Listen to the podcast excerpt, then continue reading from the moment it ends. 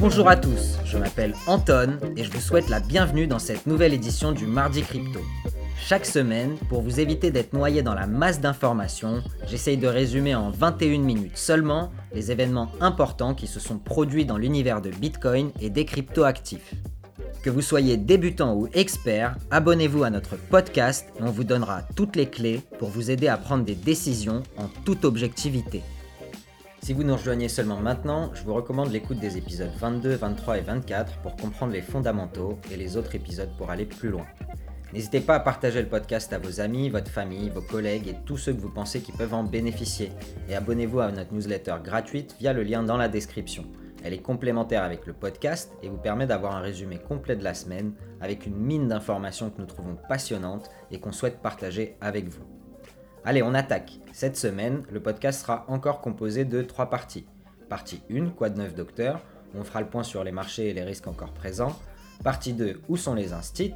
On fera un tour rapide des levées de fonds. Et partie 3, est-il trop tard pour acheter? Avec un point sur les 20 euros du mardi crypto et les analyses on-chain.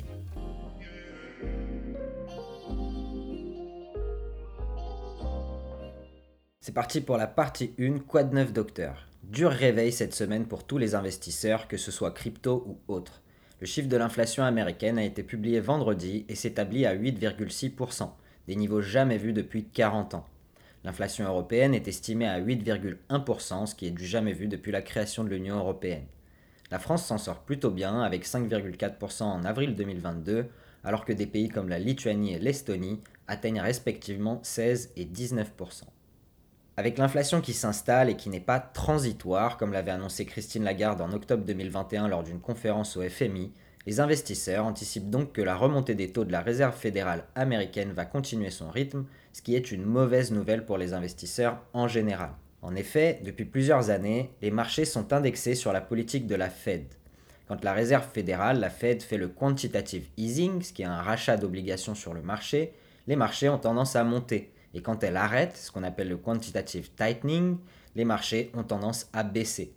La Fed est donc coincée entre le marteau et l'enclume, parce que si elle monte les taux, elle est à risque de causer une récession aux États-Unis qui se propagerait évidemment à travers l'économie mondiale, et si elle baisse les taux, l'inflation risque de repartir de plus belle. On avait mentionné dans un épisode précédent que Bitcoin était pour le moment considéré par les investisseurs comme un actif risqué, au même titre que les actions, et plus risqué même, et donc il se comporte à court terme de la même manière, avec une volatilité plus importante. Le prochain meeting concernant les taux est prévu pour cette semaine et les marchés évolueront en fonction de cette décision.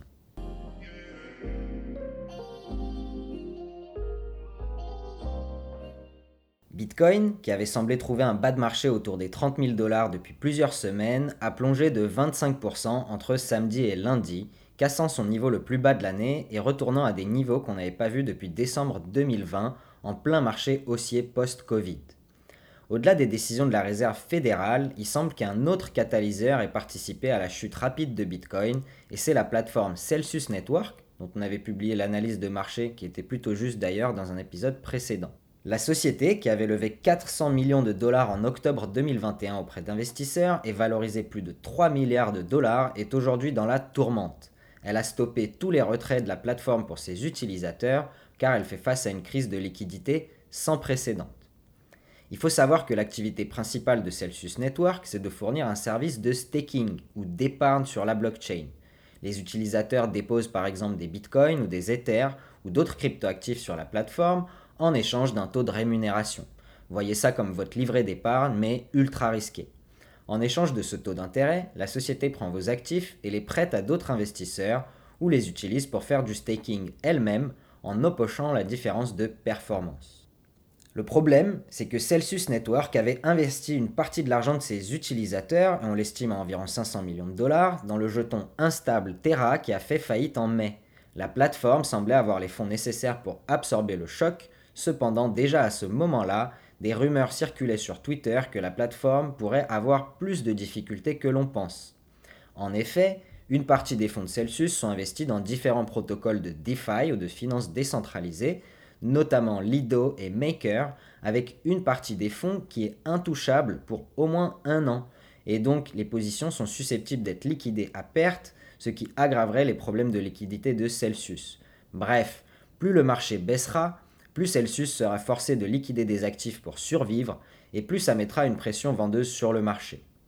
Le pire dans tout ça, c'est que les blockchains étant transparentes, il est possible pour des spéculateurs de connaître les positions de plateformes telles que Celsius sur les différents protocoles et de faire une attaque spéculative visant à les liquider. Il est possible que ce soit ce qui se passe actuellement. La confiance du marché dans Celsius semble avoir été perdue, et les utilisateurs veulent récupérer leurs fonds. Sauf que la plateforme ne les y autorise pas et a stoppé les retraits pour les utilisateurs. C'est une parfaite illustration de ce que les bitcoiners appellent Not your keys, not your coins, ou si vous ne détenez pas vos clés privées, vous ne détenez pas vos bitcoins. J'ai pu lire sur Twitter certains commentaires de personnes qui détenaient plusieurs milliers de dollars de bitcoin et autres actifs sur la plateforme et qui ne savaient pas quoi faire. Trois possibilités s'offrent à Celsius pour sortir de cette situation faire une nouvelle levée de fonds auprès d'investisseurs, obtenir un prêt ou se faire racheter. Et pour ce point, la, la, plateforme concurrente de staking Nexo a déjà de manière opportuniste proposé de racheter les activités de Celsius. La dernière possibilité et la pire évidemment, c'est que toutes les positions des utilisateurs soient liquidées et que personne ne récupère son investissement de départ. Si vous faites du staking, faites attention à bien étudier les plateformes sur lesquelles vous détenez vos fonds, car il est quasi certain que ce qui se passe avec Celsius pourrait se passer avec d'autres plateformes.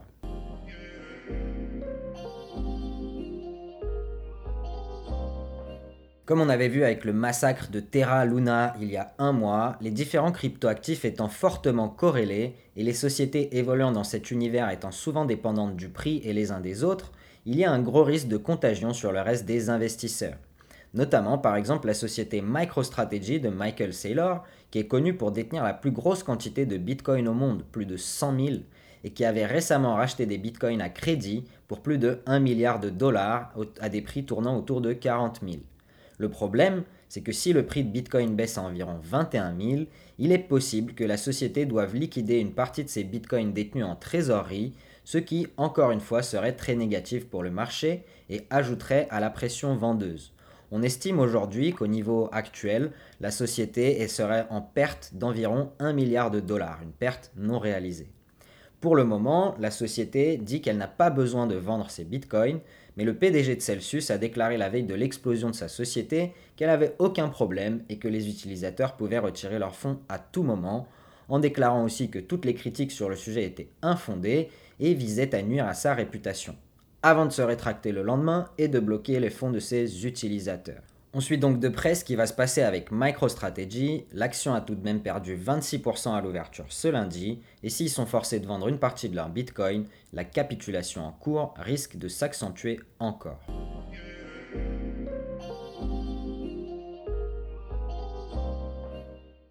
Mais les jetons crypto ne sont pas les seuls à baisser les actions des sociétés qui évoluent dans la crypto en prennent également pour leur grade. Coinbase, par exemple, la plateforme d'échange, perd 11%. Marathon Digital et Riot Blockchain, les mineurs, perdent 15% à l'ouverture. When it rains, it powers, disent les Anglais, c'est-à-dire que quand les problèmes arrivent, ils arrivent tous en masse, et cette chute exceptionnelle du marché cause visiblement des problèmes pour tous les acteurs de l'industrie qui se mettent à annoncer des plans sociaux et la réduction de leurs effectifs. Coinbase a gelé ses embauches la semaine dernière. La plateforme d'échange Gemini, créée par les frères Winklevoss de Facebook, renvoie 10% de ses effectifs. BlockFi, la plateforme de prêt crypto, similaire à Celsius, 20% de ses effectifs. Tout ça n'est pas bon signe pour la crypto à court terme, mais permettra sûrement à ces acteurs de réorienter leur activité et la rendre plus rentable.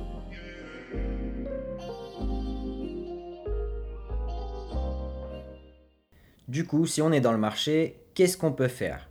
Premièrement, pour les utilisateurs de plateformes de staking, il est important de bien analyser ces risques. Dois-je laisser mes bitcoins sur une plateforme d'échange ou de staking? Le rendement de 5% peut paraître intéressant à première vue, mais la question est de savoir si ça vaut le coup alors que la plateforme peut disparaître d'un moment à un autre. Pour Bitcoin, l'autoconservation sur un portefeuille physique est aujourd'hui encore plus recommandée un bitcoiner vous dirait de sortir tous vos bitcoins des plateformes et le sécuriser. N'hésitez pas à réécouter, l'épisode 20 pour comprendre comment bien sécuriser ces bitcoins. Attention, ceci n'est pas une recommandation d'investissement, mais en général, ce genre de fortes chutes sont des points d'entrée intéressants pour les investisseurs qui pensent long terme. Bitcoin a déjà connu des baisses de plus de 80% plusieurs fois au cours de son histoire et s'en est toujours remis à long terme. Je vous donne rendez-vous dans la partie 3 pour en savoir plus sur ce que nous disent les indicateurs on-chain.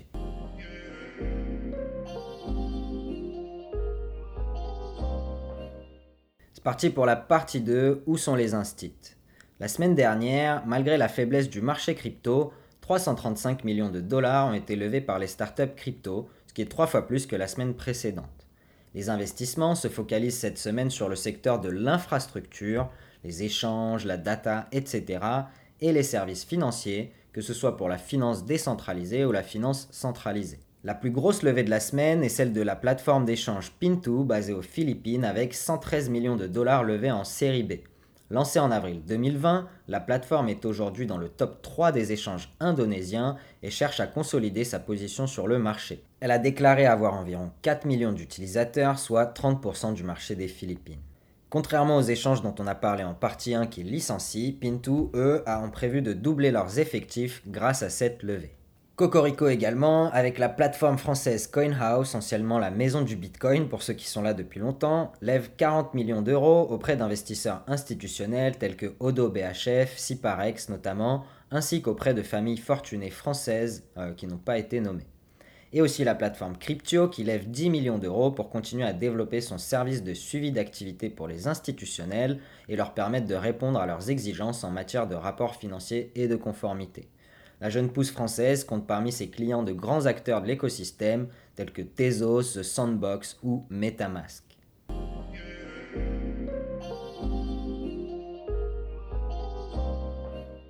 Du côté des fonds d'investissement, il y a de l'activité également avec 1,3 milliard de dollars levés par de nouveaux fonds thématiques.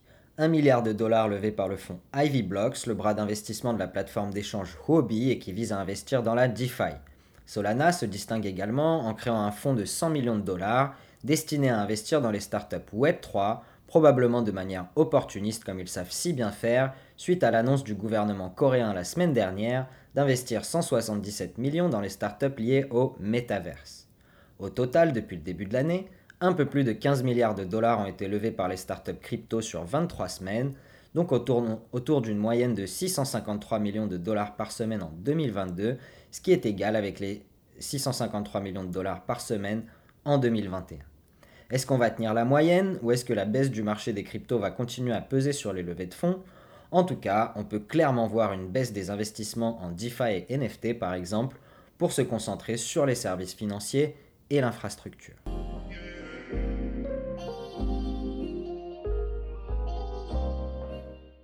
On passe tout de suite à la partie 3, est-il trop tard pour acheter? On commence par le point sur les 20 euros du mardi crypto. Cette semaine, dans le cadre des 20 euros, notre stratégie d'investissement programmée, 20 euros sont investis à 21 877 euros par bitcoin et on obtient en échange 91 420 satoshi ou 0,000 91 420 bitcoin. Je rappelle que ceci est une expérience d'investissement virtuelle et n'est pas un conseil d'investissement. Ce n'est que le reflet de mon opinion et de mon expérience personnelle et professionnelle acquise dans le monde des cryptoactifs et je décline toute responsabilité sur toute perte en capital possible suite à vos investissements. Si vous voulez suivre la même stratégie que nous, je vous recommande de le faire de manière très simple via notre partenaire Stackinsat grâce au lien dans la description. Performance du portefeuille depuis la création. Capital investi 800 euros, valeur totale du portefeuille 455 euros, Perte non réalisée 345 euros ou environ 43%.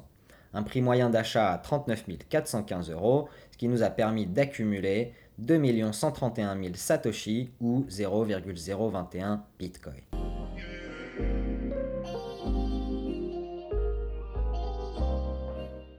Et on termine par une courte analyse on-chain qu'on a tirée de la newsletter d'Anthony Pompliano. Le prix du Bitcoin baisse depuis des mois et se situe désormais à moins de 23 000 dollars après avoir touché un plus bas hier à 21 000.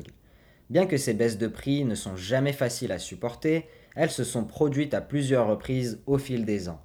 C'est toujours un bon rappel pour réévaluer la thèse du Bitcoin et de vérifier les données fondamentales sous-jacentes. Le taux de hachage, par exemple, de Bitcoin, soit la quantité d'énergie utilisée pour sécuriser le réseau, reste aux alentours de son plus haut historique, indiquant une volonté des mineurs de continuer à participer au réseau malgré la baisse de leur rentabilité. Cependant, à court terme, vu la forte baisse des prix, Certains mineurs utilisant du matériel plus ancien sont obligés de débrancher des machines ou de vendre des bitcoins pour continuer à être rentables, ce qui a amené une baisse du taux de hachage d'environ 10% pour revenir au niveau d'il y a environ un an.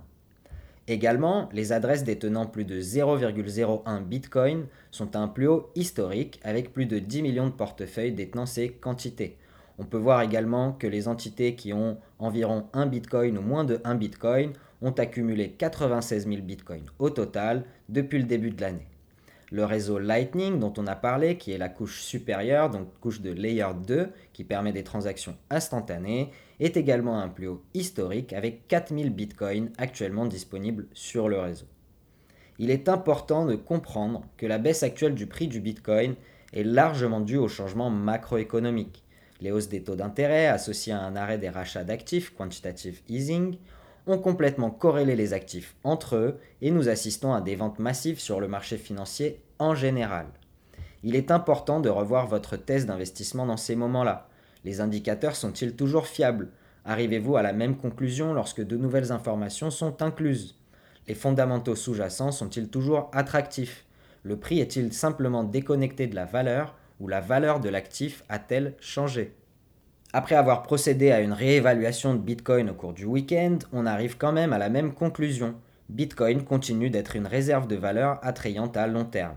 Ses fondamentaux n'ont pas changé, c'est toujours un système monétaire alternatif, ouvert, décentralisé, sécurisé et non censurable, avec une offre de jetons fixe à 21 millions, et ce pari technologique et économique continue d'être le narratif principal d'investissement dans Bitcoin.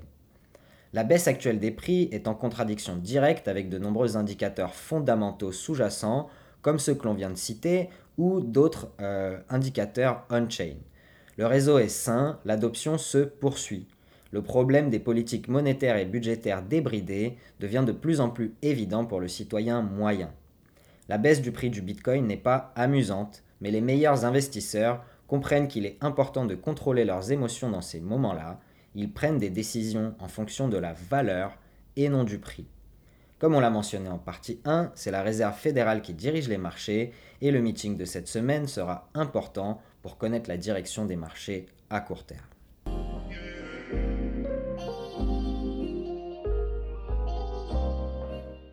Voilà, c'est la fin de ce podcast. Je vous remercie pour votre écoute. N'hésitez pas à commenter sur les différentes plateformes d'écoute ou de nous envoyer vos questions par mail à l'adresse le mardi protonmail.com. On vous répondra avec plaisir. N'hésitez pas également à vous abonner à notre newsletter via le lien dans la description. Elle est gratuite et elle va vous donner accès à des données on-chain plus poussées, un résumé de l'actu de la semaine, ainsi qu'au tableau des levées de fonds et aux graphiques qu'on utilise dans le podcast. Si vous pouvez aussi, laissez-nous un commentaire et une note sur Apple Podcast et Spotify. Ça nous permettra de toucher un public toujours plus large et de continuer à éduquer les gens. Cette semaine, on termine avec une petite citation du Tao Te King. Où s'arrête la vie? Où commence la mort? Trois hommes sur dix suivent le sentier de la vie. Trois hommes sur dix suivent le sentier de la mort. Trois hommes sur dix quittent trop tôt le sentier de la vie pour celui de la mort. Pourquoi? Parce qu'ils brûlent leur vie au feu de leur passion. Celui qui garde sa sérénité ne rencontre pas le rhinocéros ni le tigre. C'est tout pour aujourd'hui, j'espère que vous avez apprécié l'épisode et n'oubliez pas, investissez toujours de manière responsable, faites vos propres recherches, passez une excellente semaine et je vous dis à la semaine prochaine.